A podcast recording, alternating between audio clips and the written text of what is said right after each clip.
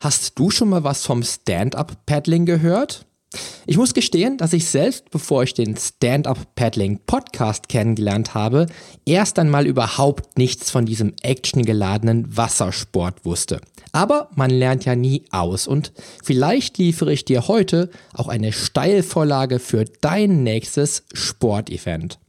Um was es beim Stand-up-Paddling geht und was das genau ist, erfährst du jetzt hier im Podcast. Change starts now.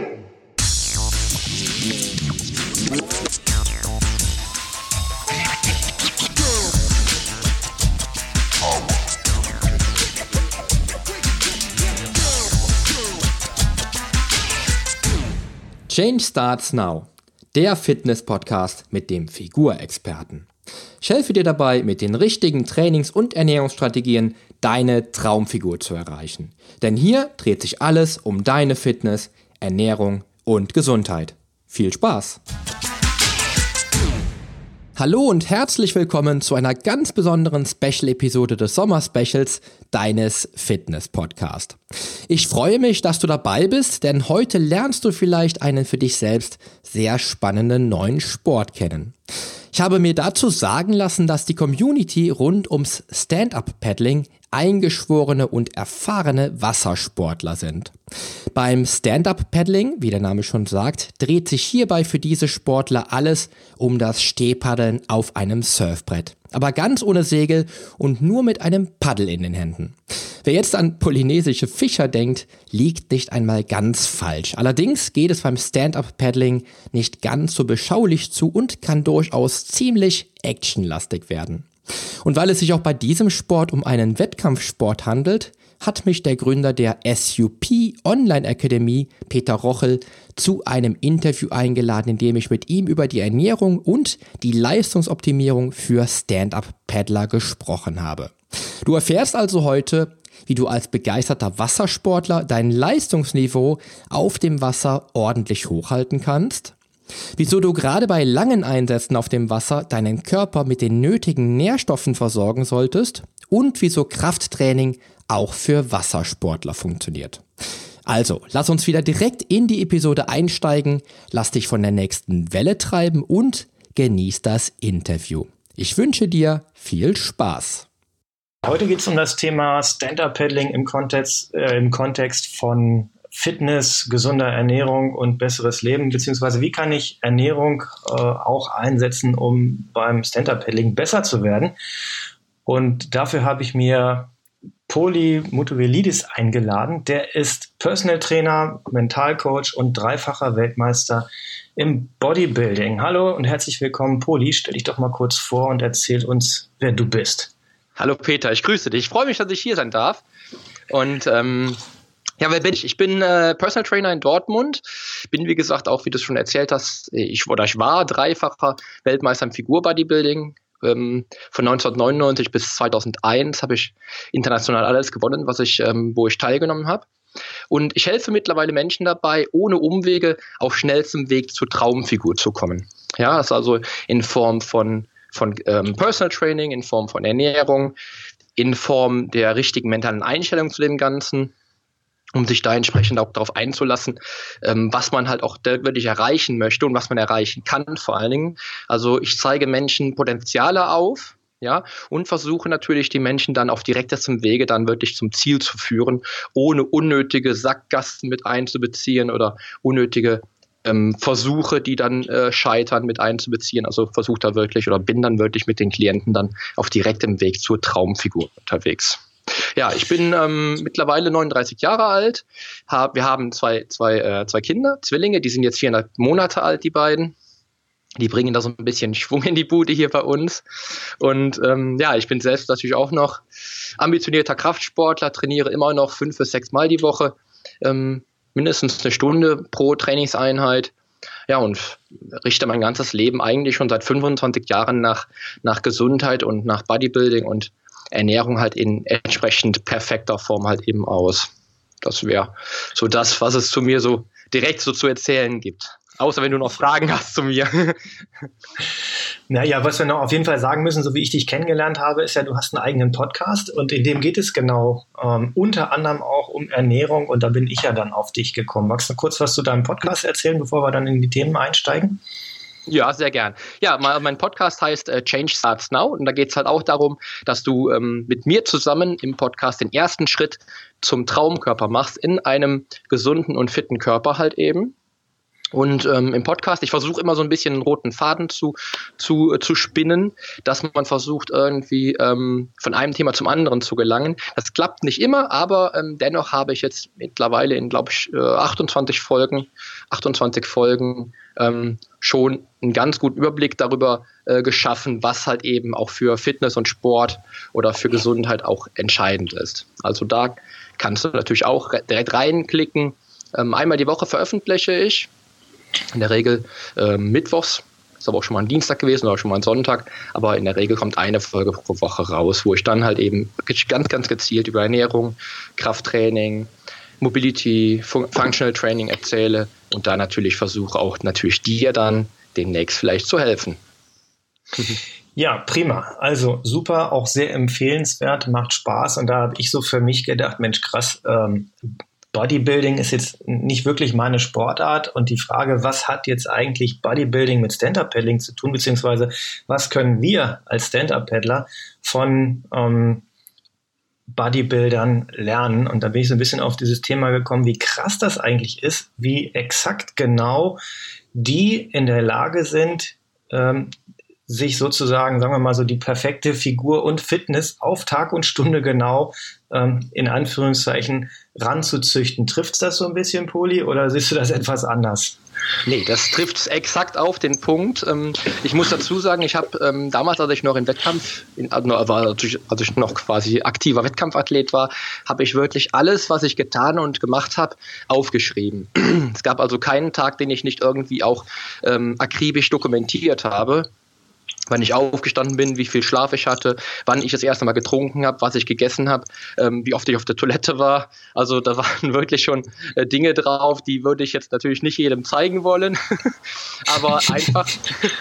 Ja, hört sich doof an, aber ist auch doof. aber es ist einfach so, dass ich halt ähm, darüber, über die Jahre natürlich meinen Körper sehr, sehr gut kennenlernen konnte und ja dann auch schon nach, ähm, ich glaube, nach sechs Trainingsjahren schon das erste Mal Weltmeister geworden bin, als Junior damals in Griechenland. Und ähm, das ist wirklich darauf zurückzuführen, dass ich wirklich exakt genau wusste, wann mein Körper in Topform ist und wann ich beispielsweise aufhören musste zu trinken, um dann die Entwässerung entsprechend auch 100% maximal zu nutzen ähm, oder wann ich wieder aufladen musste mit Kohlenhydraten zum Beispiel oder in welcher Form und in welcher ja, oder ja genau, in welcher Form Kohlenhydrate ich zu mir nehmen musste, um dann auch auf der Bühne dann zur Show beispielsweise um 15 Uhr dann exakt die Leistung zu bringen, die ich auch ähm, bringen wollte. Also trifft exakt auf den Punkt und ähm, ich, das hat für mich auch immer so einen unheimlichen Zauber ausgemacht, dass ich wirklich wirklich zielgenau ins Schwarze treffen konnte, weil ich einfach nur wusste, wie mein Körper tickt. Ja, und das ist ein ganz, ganz entscheidender Punkt, um wirklich dann auch auf den Punkt Top-Leistung zu bringen. Ne, es hätte mir ja. nämlich an nichts gebracht, wenn ich dann ähm, beispielsweise die, die Aufladetage dann beispielsweise um sechs Stunden gekürzt hätte oder vielleicht schon fünf oder sechs Stunden früher angefangen hätte, wieder zu trinken, weil ich dann die, die Topleistung nicht hätte bringen können. Definitiv. Ja. Okay, jetzt nochmal ähm, Bogen zurück zum Stand-Up-Paddling. Du hast aber mit Stand-Up-Paddling ansonsten erstmal eigentlich gar nicht viel zu tun. Ne? Das ist für dich wahrscheinlich eher ein weißes, unbeschriebenes Blatt noch in deinem Leben. Ähm, ja, also ich, ich weiß, was das ist. Ähm, ich habe auch, hab auch eine Klientin, die äh, Wassersportlerin ist, die macht aber eher Kanu. Kanu und das ganze Paddeln und das ganze, also Stand oder äh, Kitesurfen macht die, glaube ich, auch. Ähm, mhm. Stand-Up-Paddling kenne ich jetzt halt eben von dir, wo wir uns damals halt eben kennengelernt haben, habe ich mich darüber ein bisschen informiert und äh, sehe natürlich dann auch ganz klar die die Vorteile dieses Sports und einfach den, den, den Fun, den dieser Sport halt eben ausmacht. Aber grundsätzlich, ich bin jetzt leider nicht so die Wasserratte, bin auch ein schlechter Schwimmer. Also wenn ich schwimmen gehe, verbrenne ich dreimal so viel Kalorien wie du, weil ich einfach eine unheimlich schlechte Technik auch habe. ähm, aber aber ich sehe so den, den Fun, den, den Fun-Aspekt. Also ich glaube, ich würde wahrscheinlich auf dem Paddel stehen mit, ähm, mit äh, doppelter Schwimmweste und äh, Schwimmschuhen und allem, damit für den Fall, dass ich dann doch mal untergehen könnte und dann direkt wieder oben an der Wasseroberfläche bin. Aber ich, ich denke immer schon, dass da ein großer Fun-Aspekt auf jeden Fall zu finden ja, Sport. Der ist jetzt bei mir auch da, weil das Bild habe ich jetzt im Kopf von dir mit zwei Schwimmwesten, während wir die, die Episode weitermachen. Ähm, ich würde mit dir heute gerne ähm, für unsere Zuhörer mal so drei Themenbereiche rund um das Thema Ernährung und Training äh, so kurz anreißen, weil es doch in der Gesamttiefe einfach viel zu viel ist, um es in einer Episode komplett abzuhandeln. So habe ich das zumindest in der Vorabrecherche für mich festgestellt und würde gerne einmal so äh, über das Thema SUP ähm, um im Allgemeinen etwas fitter zu werden oder sogar abzunehmen, ähm, zu beleuchten. Was kann man dafür machen und ähm, was können wir da von dir und von äh, dem Thema, äh, von deinen, von deinen Kernkompetenzen, was kannst du uns da mitgeben und äh, bringen an Empfehlungen und Tipps? Zweitens der Bereich, wie hängt genau das Thema Ernährung mit dem eigenen Leistungspotenzial zusammen? Was gibt es da zu beachten? Und als dritten und letzten Punkt dann für heute, für diese Episode, das Thema ähm, in der Wettkampfvorbereitung für diejenigen, die da schon ein bisschen oder sogar deutlich mehr ambitioniert sind als die normalen, ich sag mal so Freizeitpaddler. Äh, was gibt es da für äh, Sachen, wo wir von euch einfach ähm, lernen können, eben weil, so wie wir eben schon besprochen haben, ihr natürlich so die Sportler seid, die das, glaube ich, so mit am besten und am präzisesten unter Kontrolle haben, wie sie das höchste Leistungspotenzial auf den Punkt genau abrufen können und das im Vorfeld entsprechend vorbereiten. Was hältst du davon? Ja, es klingt sehr gut, würde ich sagen. Klingt gut. okay. Klingt gut. ja, dann fangen wir mal an mit dem Thema Stand-Up-Paddling so als Einstiegsdroge oder ist immer Mittel zum Zweck, um so für normale Büromenschen oder normale Menschen mit relativ ähm, normalem Bewegungsdrang äh, einfach einen Einstieg zu finden in ein gesunderes Leben und müheloser Abnehmen. Für mich war so der Hintergrund. Ich habe äh, so in der, in der Retroperspektive festgestellt, dass ich für mich selbst, nachdem ich ähm, meine hauptberufliche Tätigkeit im Sport, wo ich wirklich jeden Tag aktiv war, ähm, durch einen äh, ja, normalen, in Anführungszeichen, Bürojob ersetzt hatte. Meine Aktivität ging deutlich runter und das schlug sich natürlich nieder in deutlich mehr Kilo in relativ kurzer Zeit als gewohnt, weil ich die nicht mehr so verbrennen konnte, die Kalorien, die ich gewohnt zu mir genommen habe. Mhm. Und als ich mit dem Stand-Up-Paddling anfing, ähm, da ging das relativ zügig, dass ich, als ich das für mich entdeckte, ähm, gemerkt habe, das ist total einfach. Ich kann das überall machen und bin dann so zwischen ein und dreimal pro Woche raus für ein Stündchen, gar nicht viel mehr äh, jeweils. Und das war ein Ratzfatz. Ich glaube, in drei Wochen fast von alleine für mich so drei Kilo, äh, Quatsch, fünf Kilo in drei Wochen und ungefähr zehn Kilo hatte ich runter in drei Monaten. Dabei ist es dann geblieben. Kann man mhm. sowas einsetzen? Um gezielt abzunehmen? Oder was, was gibt es da so allgemein zu beachten, ähm, damit das nicht in zu viel Arbeit ausartet und trotzdem ein paar schöne Ergebnisse, die man ja gerne mitnimmt, ähm, außer dieses Erlebnis an der Natur, in der frischen Luft draußen sich ein bisschen zu bewegen. Ja, also du meinst jetzt, du meinst jetzt, ähm, ob man äh, Stand-Up-Paddling dann entsprechend halt einsetzen kann, um Gewicht zu verlieren? Oder einmal das und ja. wenn ja, einmal das. Also ich habe da so eine Aktivität draußen. Wie kann ich das vielleicht gegebenenfalls sogar noch unterstützen, dass ich, wenn ich nicht so viel Zeit habe oder gar nicht so viel einsetzen möchte, hm, was kann ich machen, um dann zum Beispiel Gewicht zu verlieren oder gezielt äh, auf die Figur ähm, einzuzahlen? mit ja. Aktivitäten und vielleicht Ernährung dazu, das ist ja dein Thema. Okay, ähm, also mit Stand-Up-Paddling wirst du garantiert äh, massig an Gewicht verlieren. Hast es ja selber schon gesagt. Also 10 Kilo in drei Monaten ist schon eine, eine ganz äh, schön ordentliche Hausnummer. Was damit natürlich zu, ähm, zu berücksichtigen ist, ist natürlich da halt eben einfach der Aspekt Ausdauer. Das heißt, wenn du jetzt ein, ein Büro hängst bist, sage ich mal, ich habe ja auch viele, viele Klienten bei mir, die sitzen halt den ganzen Tag im Büro und wenn die dann halt zum Personal Training kommen, dann kommt der Körper natürlich, bekommt der Körper ganz andere Reize ähm, vorgesetzt, als wenn sie einfach nur im Büro sitzen, die Schultern nach vorne fallen, der Rücken weich ist, die Mitte weich ist.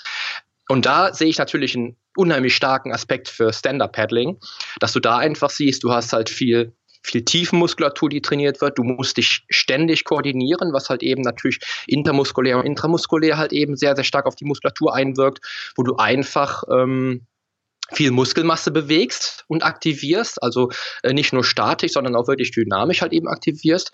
Und natürlich, du stärkst durch das Stand-Up-Paddling deine, deine Bauchkraft und deine Rückenkraft auf jeden Fall. Also ich gehe davon aus, dass Leute, die die Rückenschmerzen haben, mit dem Stand-Up-Paddling dann innerhalb von drei, vier Monaten das wahrscheinlich nicht mehr haben, ähm, weil sie einfach halt eben den Körper ähm, artgerecht benutzen müssen, also in komplexen Bewegungsabläufen. Ähm, wenn ich das jetzt darauf ähm, konzipieren würde, auf ein, auf ein klassisches Krafttraining, würde ich wahrscheinlich ähnliche Ergebnisse erzielen und die auch wahrscheinlich für einen Stand-Up-Paddler wahrscheinlich dann auch Sinn machen würden mit einem mit einem ähm, konditionell ähm, angesetzten äh, Functional Training, zum Beispiel mit Hilfe von, von Slings ja, also in Form von, ähm, von Schlingentrainern, wo du ja ähnliche Aspekte hast. Du heißt, das heißt, du hast auch ständig natürlich im Schlingentrainer die Core-Muskulatur, die halt eben angesteuert wird, ja, und musst ständig halt eben deinen Körper dreidimensional bewegen, also in allen Bewegungsachsen arbeiten, ja. Ähm, was du natürlich jetzt im Vergleich zu klassischem ähm, Maschinentraining halt eben nicht müsstest, ja. Das wäre also Genau, das, das wäre also für mich eine unmittelbare Parallele zum Stand-Up-Paddling, wo man dann in kurzer Zeit, beispielsweise 15 bis 20 Minuten, innerhalb von drei, vier Einheiten in der Woche dann wahrscheinlich ähnliche Ergebnisse erreichen könnte. Ja, natürlich nicht, wenn du jetzt ja. Äh, stundenlang auf dem Wasser stehst, dann natürlich nicht, klar. Ja, ich meine jetzt so normal, was man so ganz normal in den Alltag integrieren kann, damit es was bringt. Wie lange sollte man dann diese Aktivität ausüben? Also das heißt, reicht eine Viertelstunde, braucht es mindestens eine halbe oder eine ganze? Oder was würdest du so sagen, wie viel Zeit sollte man pro Einheit investieren, ohne sich dabei zu überanstrengen?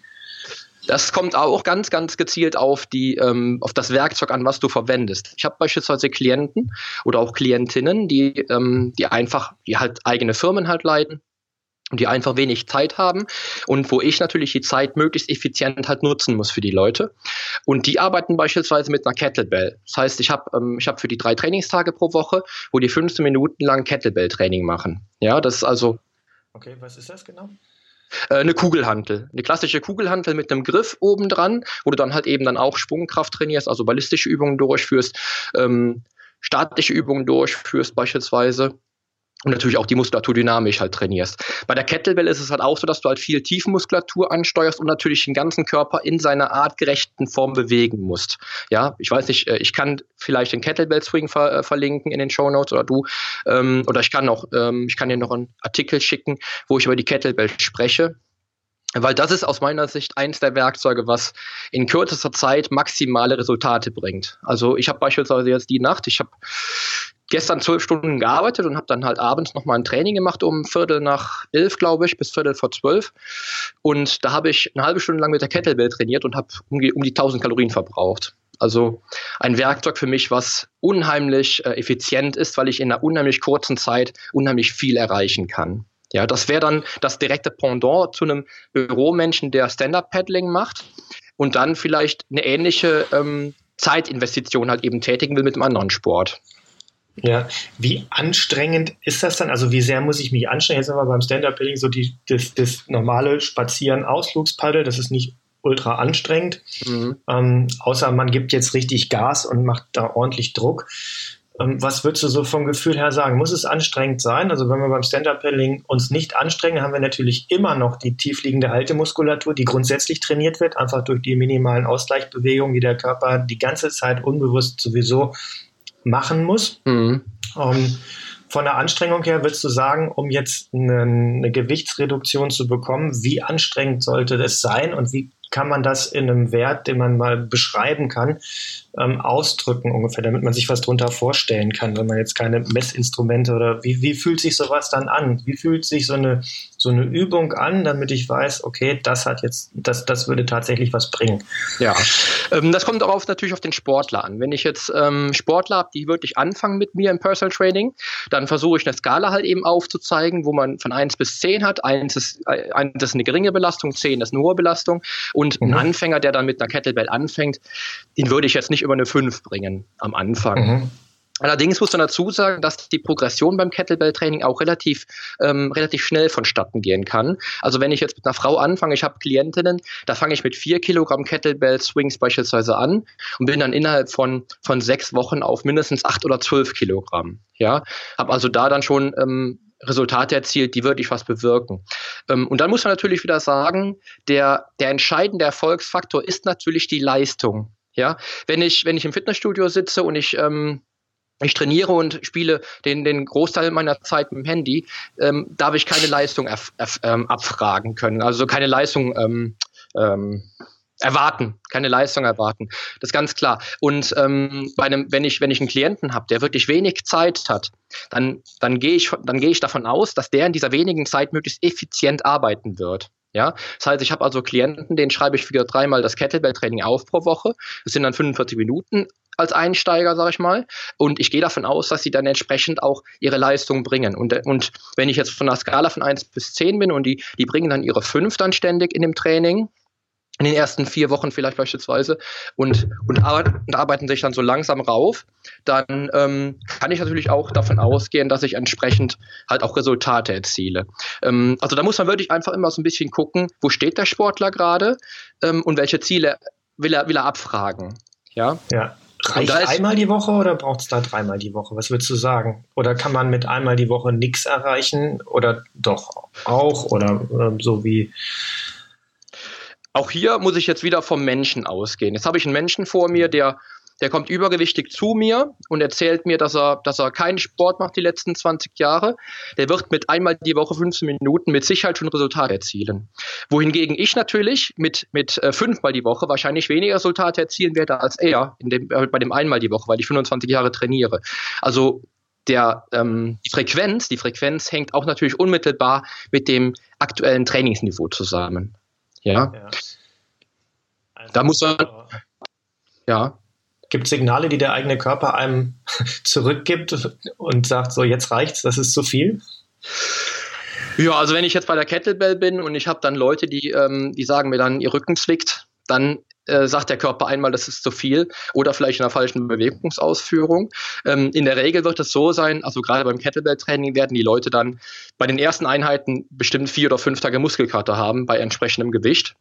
Ähm, das ist dann schon so ein, so ein, ein Reflex des Körpers, auf den man dann hören sollte. Also eine Reaktion des Körpers, auf die man hören sollte und dann auch dann tatsächlich sagt, okay, ähm, ich will jetzt nicht noch in den Muskelkater rein trainieren, also ich fange dann erstmal mit ein bis zwei Einheiten an und gucke mir dann an, wie die Entwicklung ist. Weil der Körper adaptiert natürlich relativ flott, gerade bei einer bei einer äh, bei, bei Kettlebell Swings zum Beispiel, wenn ich jetzt die Übung wieder mal hervorhole, ähm, ist die Adaption natürlich relativ rasant, weil wir einfach halt ein Gewicht halt ballistisch bewegen und da schon mannigfaltige Veränderungen herbeiführen, was den Körper betrifft, was die komplette Konstitution betrifft, die, die Kraft betrifft, ähm, auch den Muskelaufbau betrifft entsprechend. Und das wird der Körper dann natürlich auch am Anfang relativ flott dann auch als Reaktion zurückgeben, was dann halt eben gemacht werden darf.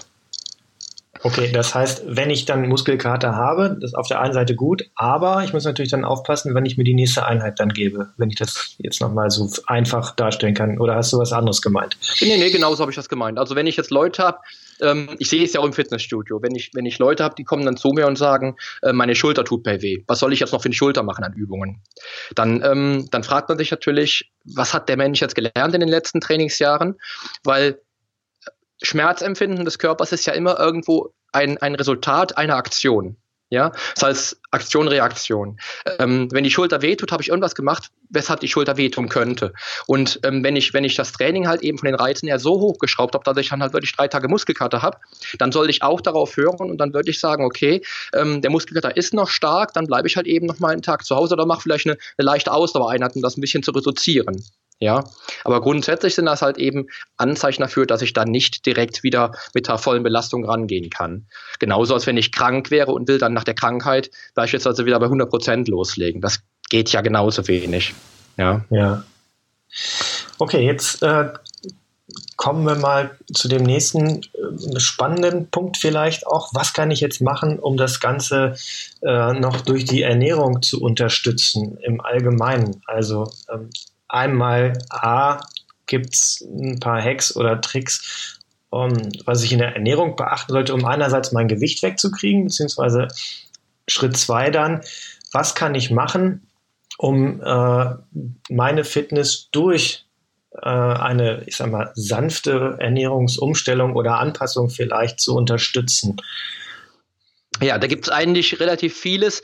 Ähm, und da muss ich auch wieder dazu übergehen, dass es wieder simpel sein kann. Die meisten Leute erwarten, äh, bei, wenn jetzt so eine Frage natürlich kommt, erwarten dann geheimnisvolle, äh, besondere Dinge, die kein anderer weiß, außer ich. Oder wenn ich dann wirklich so Fragen habe im Fitnessstudio. Ähm, es ist relativ simpel. Versuch dich einfach halt eben und so das Grundsätzliche zu halten, was halt eben auch dem, dem vernünftigen Menschenverstand eben eingebläut wird, dass man halt guckt, das erste Hack wäre beispielsweise, wenn jemand abnehmen will, ähm, dann sollte er sich sein, seinen Wasserhaushalt be, ähm, betreffend anschauen. Ja, die meisten Frauen, die ich in der Ernährungsberatung sitzen habe und ich frage dann nach dem, nach dem aktuellen Wasserkonsum, die sitzen dann da beispielsweise und sagen, ja, sie wollen abnehmen und sie trinken mindestens ein Liter Wasser am Tag. Ja, Jetzt muss ich ja davon ausgehen, dass, das, dass, das, dass der, der Wasserkonsum halt für den Körper elementar ist und lebensnotwendig ist. Ich kann beispielsweise 30 Tage ohne Essen auskommen, aber nur, aber nur sieben Tage beispielsweise ohne, ohne Flüssigkeit auskommen und wäre dann schon tot. Ähm, das muss man wieder berücksichtigen. Da sollte man dann wirklich gucken, das ist doch was Elementares. Also gucke ich drauf, dass ich halt möglichst viel Wasser trinke, um den Körper möglichst effizient zu halten, weil natürlich das Wasser auch die ganzen Mineralien, Vitamine etc. in die Zellen schleust und da natürlich den Körper auch leistungsfähig leistungsfähig hält. Ähm, da gebe ich in der Regel so mit auf den Weg, dass, dass ein Mann bei 20 Kilogramm Körpergewicht beispielsweise dann, wenn er jetzt 80 Kilo wiegt, mindestens also schon mal vier Liter Wasser trinken sollte und eine Frau beispielsweise, die, sagen wir mal, 50 Kilo wiegt, mindestens zwei Liter trinken sollte. Plus jeweils natürlich die Trainingseinheit, die ich dann berücksichtige, also in der Stunde Training zum Beispiel mindestens ein Liter Wasser äh, noch zusätzlich trinken. Das heißt, wenn ich jetzt Leute habe, die dann, die dann äh, einen Trainingstag haben, nochmal 80 Kilo Mann, der sollte dann an einem Trainingstag mindestens fünf Liter trinken. Ja, dann wäre er wirklich perfekt hydriert auf jeden Fall. Also pro 20 Kilo Körpergewicht und Tag ein Liter Mindestumsatz plus ähm, pro Trainingseinheit, du sagst jetzt pro Stunde einen Liter. Genau. Ähm, bei, welchem bei welcher Anstrengung denn? Du hast ja vorhin diese Skala vorgeschlagen von 1 bis 10. Also äh, 1 heißt so, das ist maximal wie äh, 10 Minuten Gassi gehen mit dem Hund. Und äh, bei 10 genau. sind wir irgendwie eine ganze Stunde außer Puste und haben zwei Wochen Muskelkater. Richtig.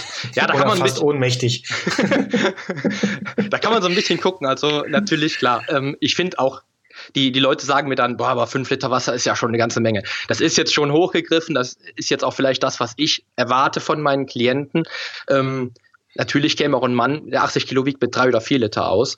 Ähm, und wenn ja. er dann wirklich ein lockeres Training hat, dann reicht auch vielleicht einen halben Liter bei einem Training. Aber wenn ich jetzt überlege, dass ich bei einem, bei einem, bei bei mir beispielsweise bei einem harten Krafttraining zum Teil vielleicht sogar bis zu zwei Liter Wasser in einer Stunde an, an Flüssigkeit verliere, dann ist der Liter, den ich auffangen muss, auf jeden Fall schon mal wieder nur ein Tropfen auf dem heißen Stein. Also wenn ich ähm, eine schwere Einheit habe, dann müsste ich auch entsprechend halt natürlich gucken, dass ich da wirklich immer schön hydriere und auch schon vorher anfange zu hydrieren, dass ich halt auch zum Training hin schon eine gute, einen, guter, einen guten Wasserhaushalt habe, dass ich dann entsprechend auch im Training dann schon dehydriert wäre.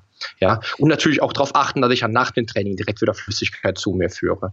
Da ist so ein bisschen, ähm, das ist eigentlich eins der wichtigsten Elemente überhaupt, das Wasser.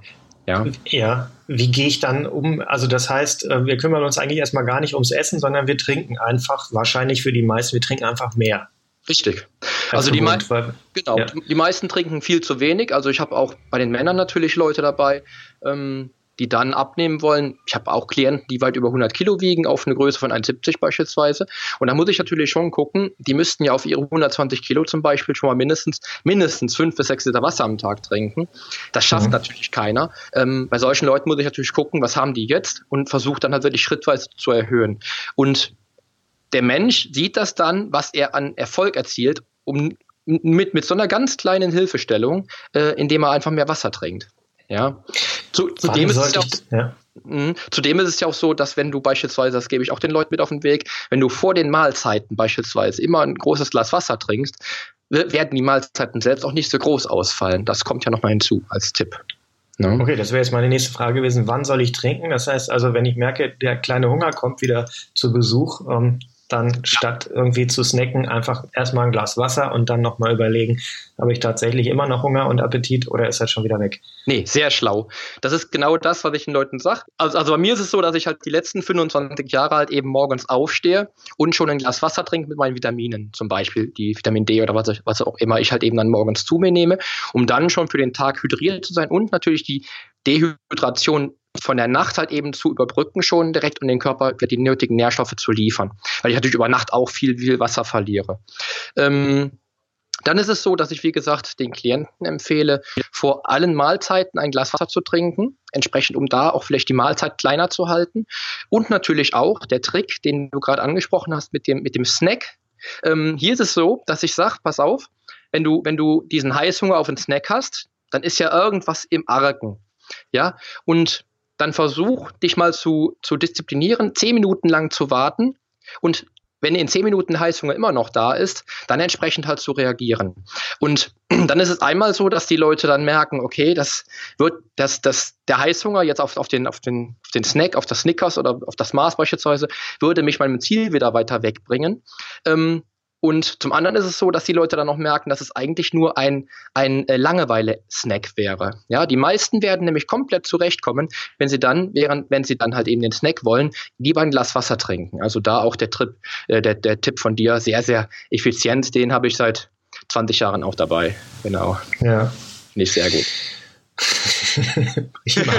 das heißt also mit diesem einfachen Trick, ähm, mehr zu trinken und dann im richtigen Moment zu trinken, vor allen Dingen dann, wenn so ein überflüssiger kleiner Hunger zu Besuch kommt. Mhm. Oder vermeintlich, wir wissen ja nicht, ob er uns äh, nur veräppeln will oder ob er echt ist. Einfach Glas Wasser trinken, plus vor den Mahlzeiten haben wir erstmal wahrscheinlich mehr getrunken als normalerweise und zweitens weniger gegessen. An den falschen Stellen. Das alleine reicht schon, um meine Leistungsfähigkeit zu erhöhen oder ist das erstmal nur Gewichtsreduktion? Das ist in einer Sinn, in einer Sache natürlich ähm, Leistungsfähigkeit erhöhen, weil du musst dir jetzt vorstellen, jetzt, jetzt stell dir das Mädel vor, was am Tag ein Liter trinkt und die trinkt jetzt plötzlich drei Liter. Die wird ja viel, viel besser versorgt im, im Organismus mit Nährstoffen, weil das Wasser ja viel, viel mehr Nährstoffe ähm, auch im Körper verteilen kann, als wenn sie nur ein Liter trinkt. Das heißt, die Leistungsfähigkeit wird höher sein und natürlich auch parallel dazu wird sie halt eben natürlich auch Fett verlieren, weil der Körper einfach auf Hochtouren arbeiten kann ja, was extrem wichtig ist. Weil die meisten trinken zu wenig, die Leistungsfähigkeit geht in den Keller, ja, und der Körper fährt runter. Und das will ich ja mit dem Trinken auch dann vermeiden, indem ich halt mehr trinke, Leistungsfähigkeit hoch, auch die Gehirnaktivität hoch, ja, und natürlich auch den Körper auf Hochtouren im Stoffwechsel halten. Ja. Ja. Jetzt hast du gesagt, bei dir ist da, sind da morgens noch ähm, Vitamine drin, beziehungsweise Nahrungsergänzungsmittel. Wie und für wen und vor allen Dingen wann ist, wäre denn sowas sinnvoll? Es gibt ja auch noch Proteinshakes und all so ein Krempel. Ähm, Gerade im Kraftsportbereich, da gibt es ja auch so Spezialgeschäfte. Wenn man da ins Schaufenster guckt, denkt man, äh, ihr esst nur Dosenfutter oder nur Pulver angerührtes für, für unsere normalen, für, für unsere normalen ähm, Stand-up-Paddler, Freizeitsportler oder ambitionierte Breitensportler plus die, die auch schon regelmäßig auf Wettkämpfen sind. Was ist da wann für wen sinnvoll? Also ich muss immer, ich muss immer vom Ausdauersportler ausgehen. Ich habe, ähm, glaube drei oder vier Leute, die, äh, die in meinem Klientenkreis sind, die Marathon laufen. Und ähm, ich habe den Leuten ganz am Anfang mal gesagt, weil es kommt ja immer so die, die Sache auf, ja, Bodybuilder brauchen ja viele Proteine, ne? Ist ja richtig, oder? Dann sage ich immer, klar, der Bodybuilder braucht viele Proteine, aber der Ausdauersportler braucht noch mehr Proteine, weil er ja viel häufiger in der Kohlenhydratschuld ist einmal, dann natürlich die Fettreserven angegriffen werden und dann der Körper auch an die, an die äh, körpereigenen Aminosäuren gehen. Und da braucht der Ausdauersportler eigentlich sogar, auch laut, ich glaube sogar laut DGE ist das festgelegt, sogar, äh, ich glaube 0,3 Gramm mehr Proteine als der Bodybuilder. Ja, wenn ich jetzt von einem Bodybuilder ausgehe, der halt äh, hobbymäßig Bodybuilding betreibt, da gehe ich von 1,8 Gramm aus pro Kilogramm Körpergewicht. Und bei einem Ausdauersportler, der auch vielleicht leistungsmäßig Ausdauersport betreibt, wie Stand-Up-Paddling, wo du vielleicht dann vier oder fünf oder sechs Stunden auf dem Wasser bist, der braucht ja ungleich mehr Proteine, um dann entsprechend den ähm, Atrophie-Effekten der Muskulatur halt eben entgegenzuwirken. Also okay, da wobei, muss, ja. ja. Fünf, sechs Stunden auf dem Wasser, da sind wir ja definitiv raus aus dem, aus dem Breitensport. Ähm, das mhm. betrifft, ja, okay, außer dann vielleicht so mal so gemütliche Touren, Tagestouren und sowas, ja. Mhm. Im Leistungssport sind wir so, dass wir in den Wettkämpfen äh, bei den Distance-Rennen, je nach Distanzen, äh, ähm, WM-Niveau, sind wir da auf 18, 20 Kilometer. Da sind die ungefähr die besten so äh, Stunde 50, zwei mhm. Stunden unterwegs, plus dann entsprechend länger für die nachfolgenden Ränge. Bei den ähm, Rennen hier bei uns im Land sind wir meistens noch so um die acht bis zehn Kilometer. Das heißt, die sind eine Stunde ähm, so minimal eine Stunde unterwegs, aber definitiv noch keine sechs Stunden. Ja. Da muss ich aber trotzdem, ja, da muss ich aber mhm. trotzdem wieder ähm, jetzt sagen, die Glykogenspeicher der, der Muskulatur, sagen wir mal 400, Kalor 400 Gramm beispielsweise, sind ja relativ flott dann aufgebraucht. Also innerhalb von drei Stunden sind die komplett erschöpft. Ja, und, und dann muss der Körper ja ent, entweder an die eigenen Fettreserven gehen, die bei einem Ausdauersportler ja dann auch wieder eher gering ausfallen und kommt dann aber schon an die Aminosäuren. Und wenn ich jetzt äh, einen, einen breiten Sportler sehe, der drei Stunden auf dem Wasser ist, dann wird der definitiv in der Kohlenhydratschuld sein und natürlich auch im Defizit sein, was die Proteine betrifft. Da kann man dann eigentlich schon, schon rangehen und dann sagen, Protein reicher essen, um dann die Leistungsfähigkeit auch zu halten und vor allen Dingen die Muskulatur zu halten, die er hat und nicht auf unnötige ähm, Muskelabbauprozesse zu äh, äh, gegenarbeiten zu müssen. Wie mache ich das? Proteinreicher essen? Ja, also ich, ich, würde, ich würde grundsätzlich versuchen, als Ausdauersportler mindestens meine zwei Gramm ähm, Protein pro Kilogramm Körpergewicht aufzunehmen. Das heißt, ich bin bei aktuell 83 Kilogramm. Ich trainiere natürlich nur Kraft, aber ich habe mindestens 200 Gramm Protein am Tag. Und da schaue ich mir einfach an, wie kann ich die gut aufnehmen? Über Milchprodukte. Ich esse beispielsweise seit, seit äh, 25 Jahren abends einen Pfund Quark. Das sind 60 Gramm Proteine schon mal beispielsweise. Dann schaue ich, dass ich halt eben auch Rindfleisch ein bis zwei oder dreimal in der Woche mittlerweile ähm, in der Ernährungsplan mit aufnehme. Ähm, dann, die du schon angesprochen hast, die Nüsse zum Beispiel, die man zwischendurch aufnehmen kann. Ich esse fast jeden Tag Fisch. Auch da natürlich die hochwertigen Proteine, die ich, die ich mir mitnehmen kann und natürlich auch die guten Fettsäuren und kann entsprechend halt ein bisschen gucken, dass ich halt meine Proteine auch vielleicht tracke sogar und das dokumentiere, was ich esse und dann zu gucken, hab, komme ich dann auch auf zwei Gramm pro Kilogramm Körpergewicht. Also wenn ich jetzt ein, sagen wir mal, ein 70 Kilo Ausdauersportler wäre, würde ich versuchen, mindestens auf 140 Gramm Protein zu kommen. Ja, um da wirklich auch ähm, die, die muskelabbauenden Prozesse, die im Wettkampf oder tatsächlich bei so einer langen Strecke halt eben entstehen können, auch entgegenzuwirken. Ja. Okay, ähm, und das heißt dann für die Vegetarier wie mich, äh, Hülsenfrüchte, Nüsse, Avocado und proteinreiche vegetarische Nahrung. Zum Beispiel. Ähm, wo ich da auch dazu sagen muss, ähm, was sich immer wieder bewährt hat, auch im Wettkampf, ist natürlich auch da auf vegan und vegetarisch zu setzen, weil du einfach natürlich den Körper auch nicht so sehr belastest. Also da würde ich sowieso schon auf, auf ähm, Hülsenfrüchte gehen, wenn natürlich nicht, natürlich die, die Menge nicht so groß wählen und vielleicht auch sogar auf Protein, auf ähm, vegetarische oder vegane Proteinshakes zurückgreifen. Gerade so im Wettkampf, wenn ich jetzt, ich, wenn ich jetzt einen Wettkampftag sehe, ich weiß nicht, wie das bei euch ist, da geht so ein Tag, fängt morgens um 8 Uhr an, hört abends um 20 Uhr auf, zwischendurch sind Wettkämpfe, da kann der Körper viel, viel besser und effizienter mit Flüssignahrung arbeiten, als wie dann immer mit fester Nahrung, weil du einfach nicht ähm, ja, nach dem Wettkampf einfach keinen Hunger hast. Und der Körper will aber ja und braucht die Nährstoffe. Da ist Flüssignahrung einfach der sinnvollere Weg. Und da habe ich beispielsweise eine gute Firma, die ich auch meinen Klienten empfehle, die komplett vegan essen, ähm, wo ich da ein Proteinprodukt halt eben habe, was ich auch dann guten Gewissens ähm, empfehlen kann. Woran gibt es irgendwas, woran ich, also ich habe jetzt noch von niemandem gehört, der an äh, Proteinunterversorgung irgendwie, ähm, der damit Probleme hatte. Woran merke ich denn, äh, an meinem eigenen Körper, dass es jetzt sinnvoll wäre, über eine Ergänzung der normalen Nahrung nachzudenken im Bereich Proteinversorgung zum Beispiel. Gibt es Signale, wo ich, woran ich das feststellen kann oder spüren kann? Meinst du jetzt ähm, rein optische Signale? Ja, optische oder physische Signale. Mhm. Wie, wie fühlt sich sowas an? Ähm, Fühle ich mich dann schwach oder leer oder ähm, also gut, müde gut, gut. oder weiß ich nicht. Was gibt's da irgendwas, woran ich das feststellen kann, dass ich jetzt tatsächlich, dass es jetzt tatsächlich sinnvoll wäre, anstatt mhm. unsinnigerweise überflüssig viel Protein zu mir zu nehmen, das ich gar nicht brauche?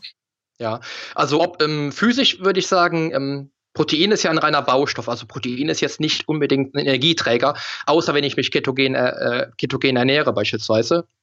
Dann ist er dann allerdings auch wieder das, das Fett halt eben als Energieträger da. Ähm, das heißt, ich kann es also in erster Linie optisch halt ausmachen. Wenn ich jetzt als Ausdauersport merke, ähm, ich werde schlank, ich, ich habe aber deutlich weniger Muskelmasse als vielleicht, äh, als ich noch fünf Kilo mehr hatte, dann würde es definitiv Sinn machen, natürlich auch proteinreich äh, mich zu ernähren. Grundsätzlich ist es allerdings auch so, das muss ich natürlich an der Stelle auch sagen, ähm, dass die wenigsten Menschen eigentlich eine, eine krasse Proteinunterversorgung mitbringen. Ja, also die meisten Sportler, die ich kenne, die ich persönlich kenne, wissen, dass Proteine wichtig sind für den Baustoff für den Körper. Also wenn du regenerative Prozesse halt eben in Gang bringen willst, brauchst du halt Proteine, um dann wieder das Muskelprotein halt wieder entsprechend halt zu regenerieren und auch auf, aufgrund einer Hypertrophie dann auch mehr Muskelprotein wieder anzuhäufen im entsprechenden ähm, Bereich des Körpers. Das wissen die eigentlich alle. Von daher kenne ich jetzt, also persönlich wüsste ich jetzt keinen einzigen Sportler, bei dem eine Proteinunterversorgung stattfindet. Aber ähm, bei Frauen ist es oft der Fall, dass ich halt wirklich äh, Frauen erlebe, die dann immer sagen, ja, sie essen weniger Protein, weil sie ja keine Muskeln aufbauen wollen. Ja, und das macht sich aber schon dann deutlich, wenn du jetzt beispielsweise als Frau äh, oder Stand-Up-Paddlerin, weiß nicht, ob es da viele Frauen gibt, die das auch machen, ähm, da auch dann dann wirklich im Spiegel, du siehst die, den Unterschied von auf der Waage, äh, siehst aber im Spiegel keinen Unterschied vom Körper. Dann ist das ein eindeutiges Zeichen dafür, dass du Muskelmasse verloren hast ähm, und entsprechend die Körperzusammensetzung wahrscheinlich fast sogar die gleiche ist. Das heißt, das sind Frauen, die einmal äh, extrem unterkalorisch essen, also viel zu wenig Kalorien aufnehmen und noch natürlich die Proteine dann nicht mehr, nicht mehr gewährleisten können. Weil ich habe beispielsweise letztes Jahr einen Fall gehabt, da kam ich eine E-Mail mit einer Frau, die dann halt wissen wollte, ob ihre Diät dann effizient wäre. Sie würde 800 Kalorien am Tag essen. Ähm, als, weiß nicht, als 30-jährige Frau, die, die 60 Kilo wiegt.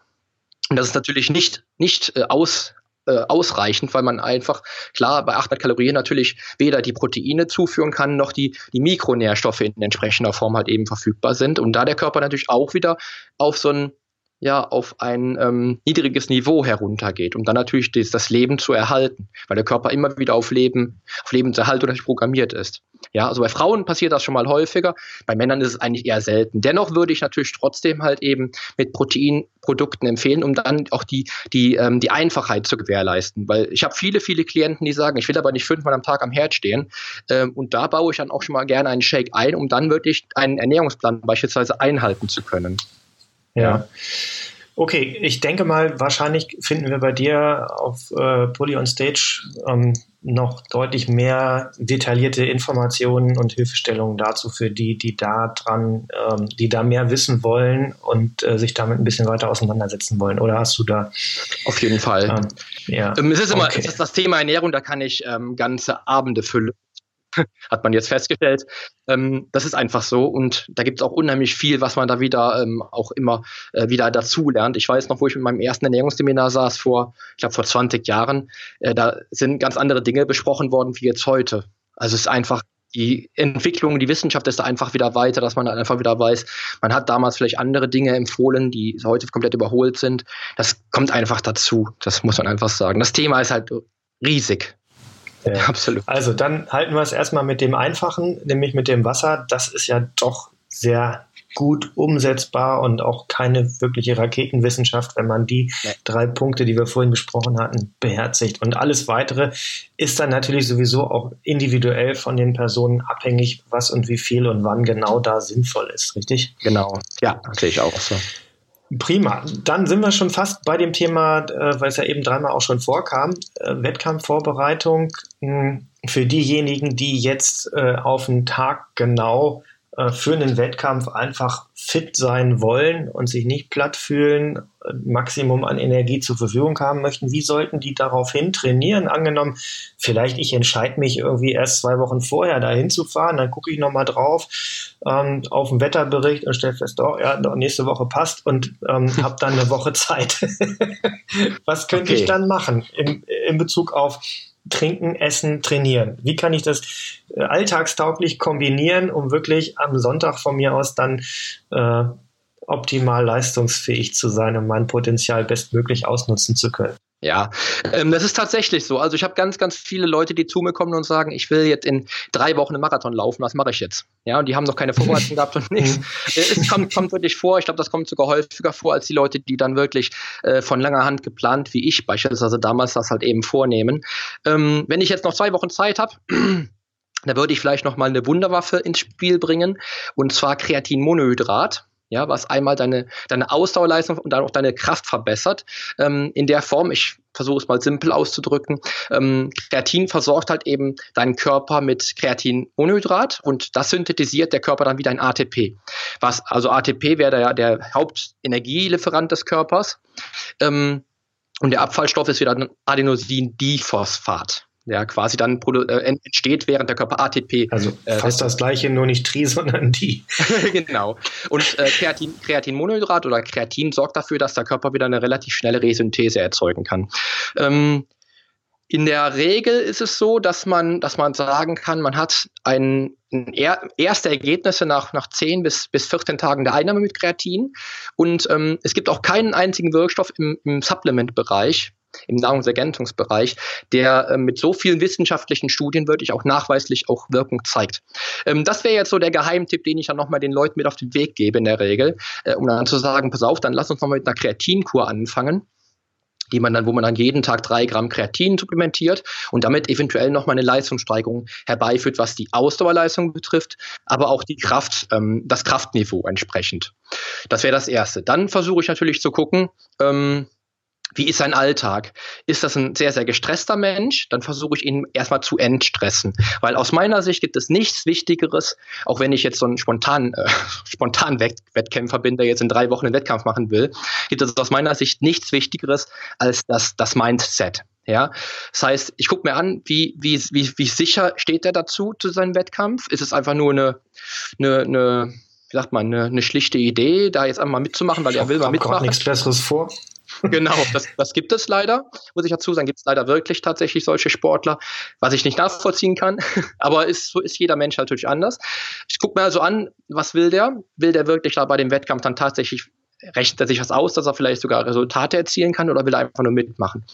Wenn er wirklich dann Resultate erzielen will, gucke ich mir an, wie ist das Mindset und programmiere ihn dann halt eben mit den richtigen Affirmationen, mit den, mit den richtigen Denkweisen in Richtung Sieg beispielsweise. Ja, wenn ich jetzt Leute habe, wollen eine bestimmte, eine bestimmte Zeit beim Marathon, beim Halbmarathon laufen, ähm, versuche ich die dann wirklich in diese Zeit zu programmieren vom Kopf. Weil aus meiner Sicht gibt es nichts Bewährteres, als das richtige Mindset zur richtigen Zeit zu, zu aktivieren.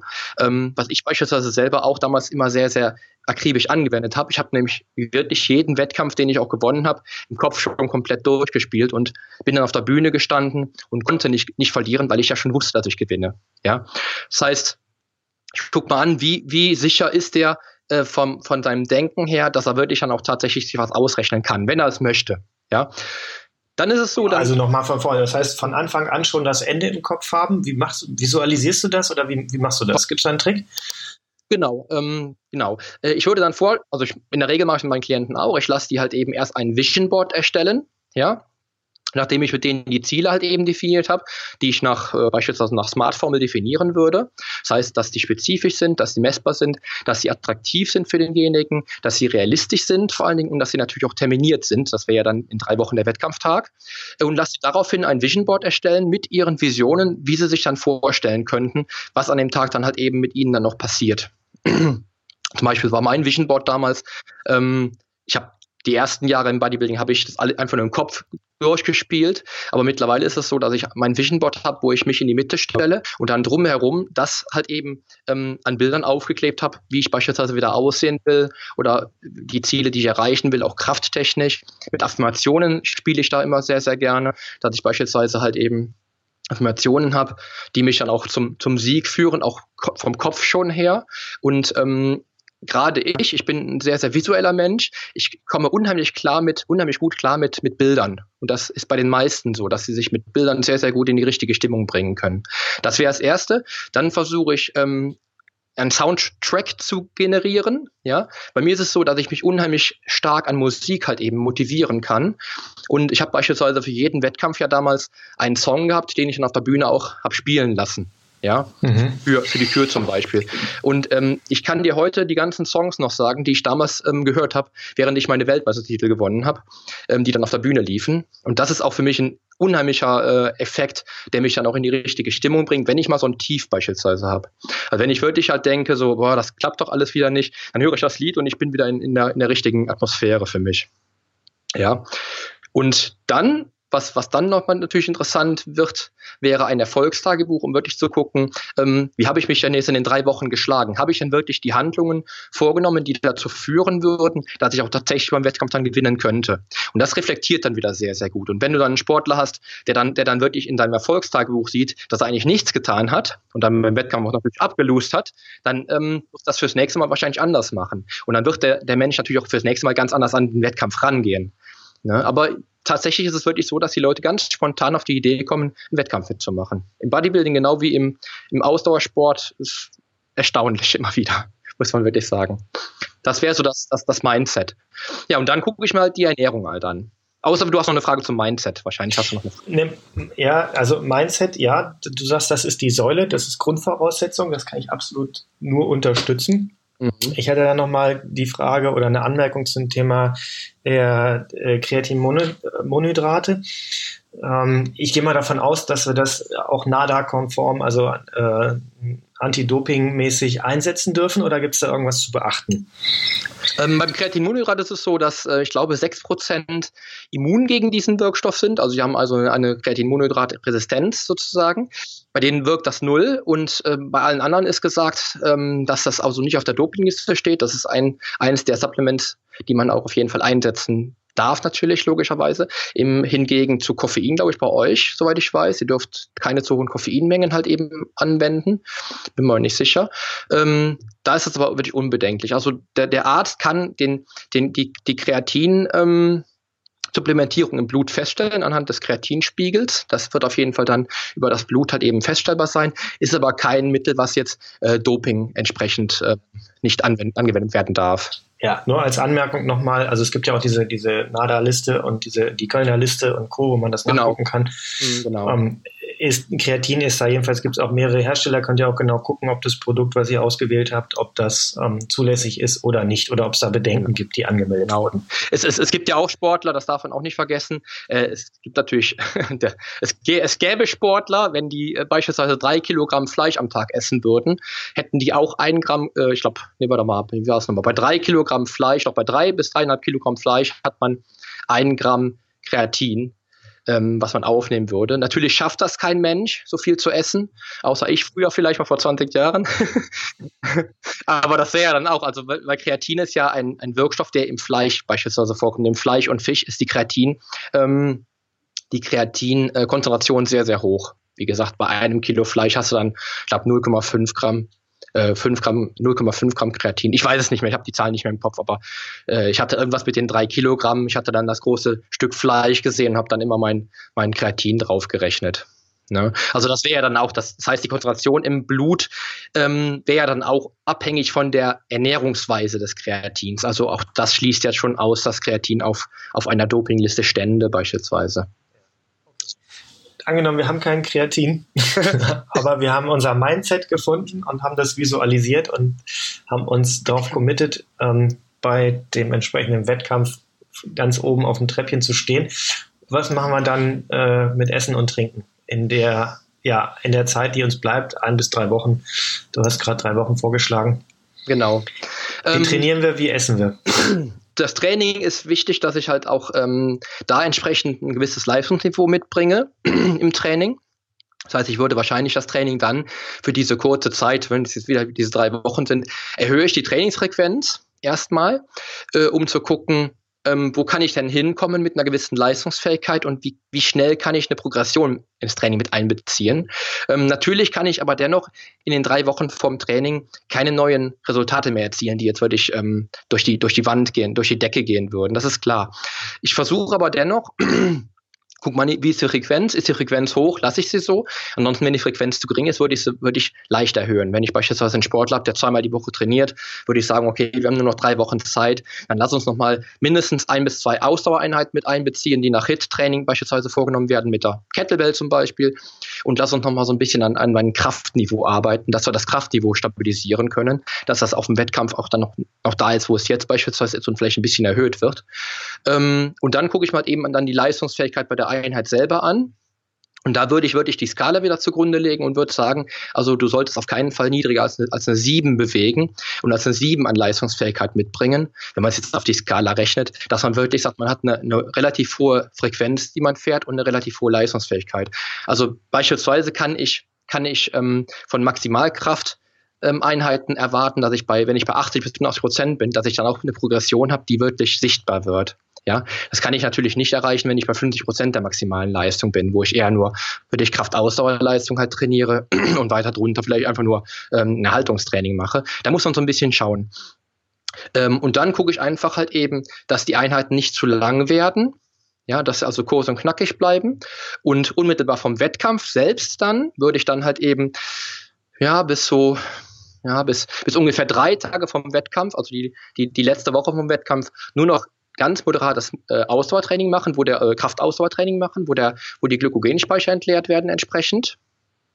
Dann zwei Tage bis drei Tage vom Wettkampf Pause und dann würde ich nur am Wettkampf dann halt die Wettkampfleistung abrufen, um dann halt eben auch einen erholten Körper zu haben, der dann halt eben nur Kraftausdauerleistung gebracht hat, Glykogenentleerung hatte und da entsprechend dann am Wettkampftag dann gezielt dann auch die Leistung abfragen kann, was die reine Trainingsleistung betrifft. Genau, ich würde jetzt das, das, wäre ja dann wieder die letzte Woche, wo ich so ein bisschen gucken würde, ähm, wo ich tatsächlich mit den Kohlenhydraten so ein bisschen spielen würde, dass ich tatsächlich am Wettkampftag dann auch wirklich prall, gevoll, äh, prallvoll gefüllte Glykogenspeicher habe, dass ich dann halt wirklich Glykogen entleerend mache.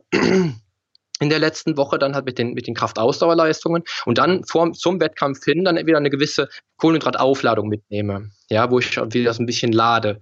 Ähm, und da würde ich am Wettkampftag selbst dann natürlich halt gucken, dass ich halt ähm, mit Ballaststoffen in der Früh anfange, proteinreich mit Ballaststoffen und dann wirklich leicht verdauliche Dinge über den Tag halt eben esse, wo dann, dann der Wettkampf dann auch stattfindet. Also beispielsweise ähm, Banane oder Lebensmittel mit dem geringen äh, glykämischen Index zwischen 0 und 55 zum Beispiel, wo ich einfach keine Blutzuckerspitzen erziele am Wettkampftag selber, weil das natürlich dann auch wieder relativ schnell nach oben, dann wieder relativ schnell nach unten ginge und dann die, die Wettkampfleistung selber auch wieder mindern würde. Ja, oder, oder das Fastfood. Heißt, ja. Zum Thema Kohlenhydratspeicher aufladen. Ich habe da selber äh, vor ganz, ganz, ganz vielen Jahren, als ich noch ähm, äh, Rangliste ähm, Leistungssport gemacht habe in, in, in Spanien, damals im Segelsport, äh, werde ich nie vergessen, mein, mein erstes, mein erst, meine erste wichtige Regatta, morgens wirklich echt überlegt, was machen wir im Team, ne? Komm, äh, wir müssen ja, wir konnten den ganzen Tag nicht essen, also morgens uns vollgestopft mit Müsli, das mache ich nie wieder. Man äh, absolut gelähmt, konntest null Leistung abrufen. Wann sollte man diesen Kohlenhydratspeicher aufladen? Das heißt, die letzte große Portion Nudeln, wie viel hast du ein, ein, eine Faustformel oder irgendwas, wie viele Stunden oder was vor dem Wettkampf, bevor ich die Leistung abrufen muss? Wie viel Zeit sollte dazwischen liegen, damit mich das nicht behindert, sondern mir hilft? Es kommt so ein bisschen auf den Sportler an. Ähm, grundsätzlich im, im, Bodybuilding war es halt immer so, dass wir wirklich so drei Tage vorher die Glykogenspeicher entsprechend halt nochmal ähm, entleert haben und dann wirklich nur die Glykogenaufladung am, das war oh, ich glaube 24 Stunden vom Wettkampf exakt halt eben dann losging. Bei einem, bei einem Ausdauersportler wäre das auch so, dass ich halt da gucke, dass ich die Woche davor halt nochmal so ein bisschen schaue, Glykogenspeicher halt eben nicht entsprechend äh, zu leeren, sondern wirklich da halt eben hohe Glykogenspeicher halt eben habe, kohlenhydratreich ernähren und dann würde ich halt ja, so dieses Nudel, dieses Nudelessen meinst du wahrscheinlich jetzt auch, ne, wo man dann mit Nudeln nochmal vollstopft. Ja, also mindestens 24 Stunden vorher, ähm, Minimum, also eher würde ich sogar den Abend davor nochmal gucken, ähm, weil ich ja auch durch die Kohlenhydratentleerung halt eben dann auch eine gewisse Leistungsfähigkeit haben möchte, weil die wäre dann wieder verflogen, wenn die Glykogenspeicher dann komplett überfüllt sind. Da muss man so ein bisschen schauen. Ähm, ich, ich, bin beim Ausdauersport, äh, was das betrifft, jetzt nicht so direkt im Bilde, aber wenn ich es einsetzen würde, würde ich halt gucken, dass wenn ich eine Glykogen, eine Glykogen-Entladung ähm, mache, dann auch nicht zu schnell zu hoch äh, dosieren würde, was dann die, die Glykogenspeicher betrifft. Also ich würde dieses, dieses Nudel, dieses Nudelessen würde ich nur bei einem, bei einem, bei einem Stand-Up-Paddler machen, der wirklich dann tatsächlich seine sechs bis acht Stunden auf dem, auf dem Brett halt steht, dass dann das, das Kohlenhydratloch dann nicht so sehr extrem ausfällt. Und dann, wie gesagt, mindestens 24 Stunden vorher, um dann zu gucken, dass da die Kohlenhydrate geladen werden. Und dann würde ich aber auch durchgehend versuchen, oder auch bei meinem Marathonläufer beispielsweise durchgehend versuchen, dass die Kohlenhydratspeicher auch gefüllt bleiben. Ja, weil ich halt einfach durch die, durch die Limitierung der Tage davor ähm, eine gewisse super Kompensation erwarten wollen würde damit durch dieses, durch diese thematische Entleerung halt eben. Das wäre dann so das, das Thema, was ich angehen würde. Also 24 Stunden mindestens vorher, viel weiter, viel weiter äh, vor dem Wettkampf würde ich es nicht machen, sondern eher weiter weg vom Wettkampf, dass ich da entsprechend gucken kann. Und das ist aber auch nochmal ein Thema, ähm, da empfehle ich natürlich den Leuten beim ersten Wettkampf zu dokumentieren, wie war denn die Leistung und dann entsprechend immer wieder anzupassen, dass ich es halt eben dann so passend mache, wie es, wie es auch passen würde. Ich weiß, äh, bei meinem ersten Wettkampf zum Beispiel habe ich ähm, ähm, ich glaube, 36 Stunden vorher angefangen zum Laden mit Kohlenhydraten, allerdings mit, mit, ähm, mit Reis und ähm, Gemüse und, und halt eben auch Bananen beispielsweise und habe also dann keine Nudeln gegessen, die dann wirklich schnell den Blutzuckerspiegel hochschnellen lassen. Und ich habe aber gemerkt, dass es zu früh war bei mir, in meinem Fall. Das heißt, die Glykogenspeicher selbst waren dann auch wieder wieder relativ ähm, entspannt, was also nicht dazu geführt hat, dass ich jetzt ein pralleres Aussehen auf der Bühne gehabt hätte. Und beim Ausdauersportler ist es ja wirklich so, dass ich halt auch die, die Kohlenhydratspeicher, äh, die brauche ich ja nicht, nicht ähm, optisch, sondern ich brauche die ja physisch. Ja, und da muss man so ein bisschen gucken. Da würde ich wirklich dokumentieren, was hat mir am besten äh, geholfen und würde da dann entsprechend Anpassungen vornehmen. Okay, wie so die, würde dann noch die Verteilung aussehen in Bezug auf Proteine und Fette dazu? Oder nicht? Oder ausgewogen wie immer oder gibt es irgendwas zu beachten? Also am Wettkampftag selbst, wenn ich jetzt den Wettkampftag selbst berücksichtige, würde ich schon darauf achten, dass ich, dass ich mindestens meine, ja, meine, meine, meine sieben bis acht Gramm Kohlenhydrate pro, ähm, pro Kilogramm Körpergewicht halt eben habe, über den Tag verteilt ausgerechnet und ja, vielleicht pro Mahlzeit so 20 bis, bis 30 Gramm Proteine und dann minimal mit, mit, mit Fetten arbeite, weil die Fette, die würden mich dann eher behindern wieder, als wie mir, wie mir helfen. Also ähm, was am Wettkampftag bei bei euch, weil bei Standard-Paddlern wirklich extrem wichtig ist, ist einfach halt die Energiezufuhr. Und die wird natürlich unmittelbar über die Kohlenhydratspeicher halt eben gelöst. Und da würde ich halt gucken, dass das wirklich mein Fokus wäre. Proteine, um immer wieder, wie gesagt, eine, eine Muskelatrophie zu, äh, zu vermeiden. Die würde ich natürlich dazu berücksichtigen pro Mahlzeit mit 20 bis 30 Gramm, wie gesagt. Aber ich würde wirklich Fokus auf die Kohlenhydrate legen. Und Fett, wie gesagt, ähm, also erlebst du immer wieder, wenn Leute dann zwischen den Wettkämpfen ähm, dann plötzlich Fastfood essen, ähm, werden die unheimlich träge, weil der, weil der Körper einfach in ein, in, ein, in ein Loch fällt, wo du wirklich halt durch die Fette dann viel, viel zu, zu träge wirst, weil die Fette dann für die Resorbierung wieder viel zu lange brauchen im Vergleich zu Proteinen und Kohlenhydraten. Und das macht dich dann auch wieder träge und wird dich dann auch im Wettkampf definitiv behindern. Definitiv. Wie die auch schon gesagt hat. Gibt es irgendwelche No-Gos, wo du sagst, so das auf gar keinen Fall, da könnt ihr drauf achten, das bitte auf jeden Fall lassen, wenn ihr leistungsfähig bleiben wollt oder werden wollt? Ja, wie gesagt, das Fast Food. Also was ich immer wieder bei, bei Wettkämpfen sehe, bei, bei Bodybuilding-Wettkämpfen. Ähm, ich habe selber auch erlebt. Ich weiß, bei meiner letzten WM habe ich, glaube ich, nach dem, nach dem Wettkampf dann, glaube ich, sieben Big Macs gegessen. Äh, ich weiß nicht mehr. um Gottes Willen. Drei, drei, Liter Cola, sieben Big Macs und irgendwie so Zeug, ich weiß nicht mehr. Und ich habe ich hab mich einen Tag lang gefühlt wie der letzte Mensch. Das würde ich wahrscheinlich nie mehr machen. Also das ist auch während den Wettkämpfen immer gefährlich. Also ich kenne auch Bodybuilder, die halt dann während den Wettkämpfen, also wenn die morgens, äh, äh wenn die morgens im Line-Up stehen, die Show, Show beispielsweise am Abend ist, dass sie sich mit Fast Food auch so ein bisschen äh, aus, rausschießen können, weil das Fett einfach zu sehr auf den, auf den Organismus geht, weil es einfach zu sehr blockiert und wie gesagt, die Proteinsynthese blockiert durch die Moleküle und auch natürlich die Kohlenhydratspeicher so ein bisschen halt eben lähmt durch dieses Trägheitsgefühl. Da muss man so ein bisschen gucken. Das wäre also für mich ein No-Go. Also wenn ich jetzt einen Wettkampf habe, ähm, bei dir jetzt beispielsweise, wenn ich einen Marathonläufer habe, der dann zwischendurch irgendwie äh, Fastfood oder sowas eben sich reinstopfen will, das würde ich natürlich dann unterlassen. Das wäre ein No-Go auf jeden Fall. Wie sieht es aus mit äh, Zucker, Traubenzucker? Snickers, ist das Fastfood? Ist das dasselbe? Oder ist Zucker nochmal ähm, anders zu bewerten? Wie gesagt, du, du musst ein bisschen gucken. Ich würde auf, auf, einen, auf niedrigen glykämischen Index achten. Das heißt, ich würde also grundsätzlich eher auf, ähm, auf Trockenobst beispielsweise setzen, auf frisches Obst ähm, oder auf, auf Rohkost wie, wie Möhren zum Beispiel oder solche Sachen, die halt wirklich einen geringen, geringe Blut, Blutzuckerspitzen erzeugen. Ähm, und das, das Snickers wäre leider wieder genau das gleiche Problem. Also beim Snickers haben wir einmal die, die Fette durch, durch die Nüsse und alles ähm, und natürlich den extremen Blutzuckeranstieg durch den Einfachzucker, der halt drin ist. Also das Snickers wäre dann eigentlich auch nicht nicht das Richtige. Ähm, wenn wir jetzt, wenn, wenn du jetzt wüsstest, du hast jetzt ähm, ähm, eine Distanz von, weiß ich nicht, drei Kilometern zum Beispiel, was auf kurzer Zeit halt eben stattfindet, dann mhm. könnte das Snickers dir natürlich einen Mehrwert bringen. Ja. Okay, Durch aber danach habe ich einen Leistungsabfall dann. Ne? Auf jeden das Fall, wenn das dann länger geht. Dann, Schub. ja, wird der Schub dann schon aufgebraucht sein, definitiv. Und du darfst einfach nicht vergessen, wie schnell dann halt eben einfach Zucker auch ähm, verstoffwechselt wird. Das geht da rasant, der ruckzuck. Äh, und das sollte man so ein bisschen im Auge behalten. Ne, wenn ich jetzt einen, einen Sprint habe, macht das vielleicht, kann das vielleicht sogar Sinn machen. Wenn ich jetzt einen 100 Meter Sprint beispielsweise berücksichtige, für den ich 10 Sekunden laufe, kann das vielleicht einen Sinn machen. Aber für so eine Langstreckendistanz oder so wäre es eher behinderlich, definitiv. Ja, da kenne ich eher so Sachen wie, ich weiß nicht, ob das das noch gibt heutzutage. Damals gab es diese, diese Geltütchen, ich weiß nicht mehr, wie die heißen.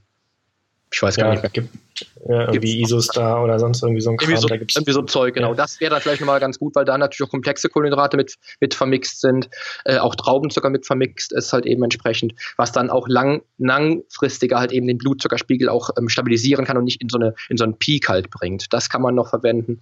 Oder isotonische Getränke kann man verwenden, aber man hat ja auch im Paddel dann nichts dabei irgendwie. Also das wäre dann auch ja, so. Ein Trinkrucksack, ne? Oder hast schon, ähm, also Wasser nimmst du mit? Ach so, okay. Äh, nicht im, im Sprint jetzt nicht, über 200 Meter Sprint, das ist ja innerhalb von, ähm, von, von ein, zwei Minuten erledigt, äh, so ein Sprintrennen oder von ein paar Minuten erledigt, aber äh, jetzt in, auch in den kurzen Distance-Rennen oder Tech-Races, die dann so zwischen ein paar hundert Metern und äh, fünf, sechs Kilometern äh, laufen. Mit Laufphasen zwischendurch, wo die an Land müssen und Co. Da äh, hat man dann in der Regel auch einen Trinkrucksack dabei. Wie trinkt man denn an so einem Tag? Jetzt, wahrscheinlich gilt jetzt nicht mehr, dass wenn der Hunger kommt, äh, statt Essen trinken. Aber vielleicht kann nee. ich ja nur trinken. Das heißt, wie sollte ich trinken, um mich nicht zu behindern? Dass ich, also, dass ich die Leistung wirklich abrufen kann und mich nicht wieder belaste. Ja. Also das, das äh, beim Wettkampf ist es ist es das aller, allerwichtigste, dass man leistungsfähig bleibt. Das heißt, ich muss am Wettkampftag wirklich durchgehend dafür sorgen, dass ich halt eben auch Flüssigkeit zu mir führe. Ähm, für dich würde ich jetzt tatsächlich dann wieder den, den Trinkruck, den Trinkrucksack mit dem isotonischen Getränk füllen während des Wettkampfs, wenn du eine lange Distanz hast. Das wäre dann beispielsweise was, was ich auf jeden Fall sinnvoll empfinde. Und ansonsten ist es so, dass ich, dass ich versuche, vor dem Wettkampf wirklich gut hydriert zu sein, genau wie beim Training ja auch, und auch nach dem Wettkampf wieder das, das verloren gegangene Wasser, was über den Schweiß verloren geht, beispielsweise beispielsweise dann wieder aufzufangen und dann auch entsprechend wieder Mineralien, Vitamine und Nährstoffe halt eben zuzuführen. Da sollte ich wirklich versuchen, über so einen Tag zu trinken. Also ähm, ich weiß, an so einem, an so einem Wettkampftag, wenn es dann, wenn es dann von der Bühne ging, bei mir, im Bodybuilding war es ja so, dass man dann, bis man zur Bühne ging, oder bis man auf, die, auf der Bühne stand, dann nichts getrunken hat, 24 Stunden lang. Und danach habe ich dann in der Regel so innerhalb von, von acht Stunden auch so knapp acht oder neun Liter Wasser getrunken. Ähm, da, da muss man auch so ein bisschen gucken, dass man sich damit wirklich nicht behindert. Darum würde ich jetzt heute, aus heutiger Sicht, würde ich wirklich versuchen, in jeder Stunde halt zu trinken. Ähm, nicht nur wenn der Durst kommt, sondern auch schon vorher nach dem Wettkampf dann direkt zu trinken, bevor der Durst vielleicht kommt, obwohl der wahrscheinlich bei euch dann auch relativ schnell da ist und dann halt versuchen, dass der Durst nicht wiederkommt, dass ich kein leistungsminderndes äh, Tief erreiche. Ja, da würde ich, würde ich gucken. Und da kann man natürlich auch dann die drei, die drei Liter beispielsweise für einen 80 Kilo Mann, die würde ich dann auch wieder erhöhen und würde dann einfach gucken, wie lange ist so eine Distanz und wenn ich jetzt eine, eine, eine sechs Stunden Distanz habe, wo ich sechs Stunden unterwegs bin, auch natürlich entsprechend halt äh, gegenwirken, wieder den Trinkrucksack dann auch mit sechs Liter Wasser vielleicht auch im besten Fall füllen. Ne, ich weiß nicht, wie groß ein Rucksack ist, wahrscheinlich finde ich schon optimal. Ja, ist ja unterschiedlich, ne? Also wir haben in der Regel irgendwie zwischen 1,5 und äh, 3 Liter Wasser dabei, weil die Distanzen so aus, dass du in ein, zwei Stunden bist du durch mit den ah, okay. mit den normalen okay. Geschichten. Ne? Das heißt bei mir nur so ein, so ein, so ein Marathon-Dings, das sind ja Ausnahme. Geschichten. Das meiste, was so stattfindet, da bist du irgendwie ein, zwei, drei Stunden maximal unterwegs. Ja, dann passt das ja perfekt mit den drei Litern auch. Das war ja das, was ich meine. Genau, richtig. Weil das ist enorm wichtig, weil sonst merkst du dann schon Leistungsminderung. Du kannst einfach immer davon ausgehen, dass wenn du auch am Wettkampftag dann zwei Prozent weniger Flüssigkeit zuführst, wie der Körper braucht, wirst du schon im Tief auf jeden Fall. Definitiv. Das merkst du dann schon. Also ich merke das selbst, ich habe es damals gemerkt, ähm, an so die ersten zwei, drei Wettkampfjahre, wenn du dann mit Krämpfen auf der Bühne stehst, weil du einfach zu wenig getrunken hast, Mineralien rausge rausgeschwemmt worden sind, einfach durch diese Anspannung, durch den Druck, der da entsteht. Ähm, das kann dann schnell zu einem Leistungstief führen und dich dann auch relativ schnell aus, dem, aus, so einem, aus so einem Rennen kicken, auf jeden Fall. Definitiv. Aber ich glaube, das ist ja bei euch nochmal unterschiedlich, ne? wenn ihr euch dann tatsächlich auch vor dem Wettkampf gezielt austrocknet, um dann die entsprechenden ja. Konturen rauszuarbeiten und Co. Das ist natürlich bisschen anders, oder Richtig. ich jetzt mal annehmen, dass das ein bisschen anders ist als bei uns. Ne? Da ist das natürlich, äh, braucht man das nicht. Ja, die, die Frage ist, wie viele Mineralien ihr dann ausschleust bei so einem Wettkampf halt. Ähm, und da gehe ich auch davon aus, dass natürlich dann auch wichtige Mineralien halt eben schnell ausgeschleust werden können und da natürlich auch zu Krämpfen, äh, es da auch zu Krämpfen kommen kann. Das ist jetzt nicht ausgeschlossen. Aber im Bodybuilding ist es natürlich nochmal extremer. Ganz, ganz klar hast du recht, vollkommen. Definitiv. Ja, ja wobei da gab es durchaus auch schon Verletzungen, ne? Äh, das hatten mhm. wir auch schon. Ähm, und das ja, kann mhm. natürlich mit eine Ursache sein, mhm. wenn es dann ja. ja, Mann, das ist ja äh, ein, ein unfassbar großes Spielfeld, das wir da hm. an Schnittmengen haben oder was wir da lernen können und heute auch schon konnten. Ja, ich hoffe. Ich würde sagen, ähm, wir lassen das erstmal so stehen. Wenn ihr mehr davon haben wollt zu solchen Themen, dann schreibt uns an ähm, schreibt uns ein Feedback in die äh, Bewertung mit rein oder Rezensionen bei iTunes oder schreibt uns oder mir eine Mail. Einfach klassenzimmer at äh, sub-onlineacademy.com und ähm, dann nehmen wir das natürlich gerne nochmal auf und da kann man auch nochmal sich vielleicht gezielt zu einem zu einem dieser Aspekte äh, konkreter auseinandersetzen. Das war jetzt erstmal so ein grober Überblick. Ja, Poli, hast du noch was, was du sagen möchtest? Nee, ich äh, habe, wie gesagt, nur, dass ich hoffe natürlich, dass die Leute, wenn sie dann auch tatsächlich Fragen auch zur Ernährung, Fitness, ähm, Bodybuilding, Functional Training etc. haben, dass sie einmal meinen Podcast natürlich hören. Und wenn dann auch da Fragen sind gezielt, ich beantworte auch jetzt, äh, ich habe ich es so zumindest fest, fest vorgenommen, weil ich so viele Anfragen kriege und so viele Fragen kriege per E-Mail und per Facebook, ähm, dass ich dann auch erste Podcast-Episoden erstellen werde, wo ich dann auch auf die Fragen eingehen möchte. Ähm, das wäre auf jeden Fall noch zu sagen. Ansonsten hat es mir mega Spaß gemacht, auch mal so den, die Schnittmengen zu sehen, was Stand-Up-Paddling und Bodybuilding gemeinsam haben. Fand ich auf jeden Fall mega spannend. Und äh, ja, ich würde mich auch freuen, wenn es ein zweites oder drittes Mal geben würde, auf jeden Fall. Ja, prima. Also, wenn der Wunsch da ist, dann her mit der Info an mich, an uns und dann äh, überlegen wir uns, ob wir das nochmal machen und wie wir das dann ausbauen. Vielen Dank, äh, dass du da warst, Poli. Ich würde sagen, äh, bis demnächst, bis zum nächsten Mal. Macht's gut. Ciao, ciao. Ja, Wettkampfsport hin oder her. Egal, ob es um Bodybuilding geht oder wie du heute gehört hast, ums Stand-up-Paddling. In beiden Fällen hast du es mit extremen Leistungen zu tun, die du dem Körper abverlangst. Und in beiden Fällen solltest du auf eine optimale Versorgung des Organismus achten.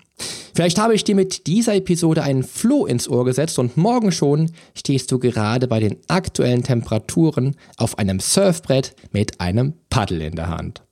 Wenn du also nun Feuer gefangen hast, kann ich natürlich auch den Podcast von Peter Rochel empfehlen. Hör also rein und lass dich wassersportlich inspirieren.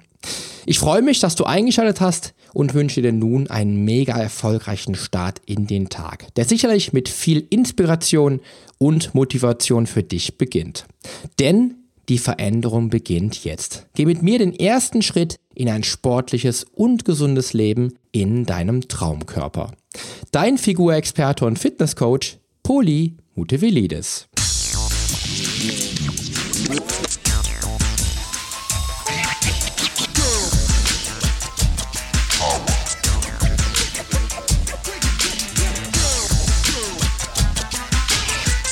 Hast du eigentlich schon abonniert? Wenn nicht, solltest du auf iTunes oder hier auf deinem Smartphone direkt den Abonnieren-Button drücken. Denn nur so bekommst du auch garantiert jede Woche die neuesten Folgen auf dein Smartphone heruntergeladen. Du findest auch über meine Homepage einen Abonnieren-Button und zwar auf polyonstage.de slash podcast. Auf meiner Homepage findest du außerdem einen Social Media Button, um jede einzelne Folge auch direkt in den sozialen Medien teilen zu können. Wenn du also denkst, dass sich ein Freund auch diese Folge anhören sollte, dann teile sie doch einfach gerne.